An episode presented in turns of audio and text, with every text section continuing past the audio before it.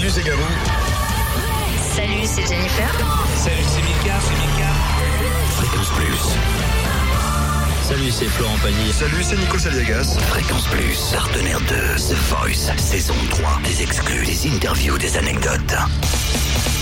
Prenez l'habitude du lundi au vendredi à 18h. Dans Génération 8, on parle de la saison 3 de The Voice. Lundi, on a eu Nikos. Hier, le petit nouveau, Mika. Aujourd'hui, Jennifer. Écran chez lui sur Facebook et Twitter que Jennifer était notre invitée. Emmanuel a réagi, mais au quart de tour. C'est pour ça qu'on l'a au téléphone. Salut Emmanuel. Salut Totem. Bon, toi, j'ai vraiment l'impression que t'aimes beaucoup, beaucoup, beaucoup, beaucoup, beaucoup, beaucoup Jennifer. Ah oui, à fond. Genre, Bah, depuis euh, la Starac, je la suis.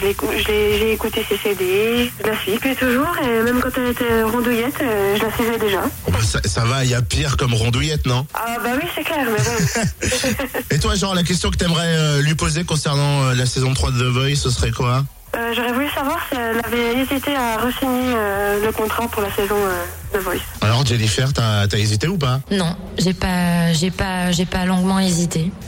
Euh, j'ai vécu une première expérience avec la saison 1 qui a été euh, très enrichissante.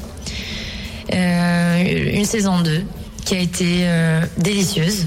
Euh, Il y a des, euh, de nouvelles personnes à chaque fois, donc forcément c'est une nouvelle aventure humaine à chaque fois. Donc je me suis pas posé, euh, je me suis pas posé la question, je me suis pas trop interrogée pour euh, pour la 3. Je suis repartie tout de suite et j'ai tout de suite re-signé.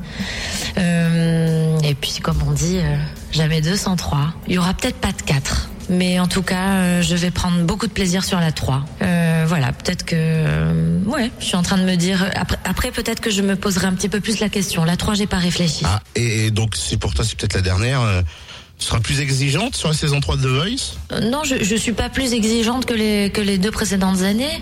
Non, pas du tout. Non, non, je fais confiance à mon feeling, à mon instinct, et puis euh, voilà. Non, non. Maintenant, j'ai besoin de craquer. Forcément, j'ai besoin qu'on me qu'on vienne me chercher. J'ai besoin qu'on vienne me qu'on me transporte. Et euh, j'ai besoin aussi euh, bah, de ressentir des émotions à travers une voix. Il suffit pas qu'elle soit qu'elle soit belle, de juste bien chanter. Il faut qu'elle me communique des choses pour que je puisse aider en tout cas euh, à faire en sorte que, bah, que le talent s'épanouisse un maximum dans, dans, dans ce qu'il euh, dans ce qu'il est, dans son univers.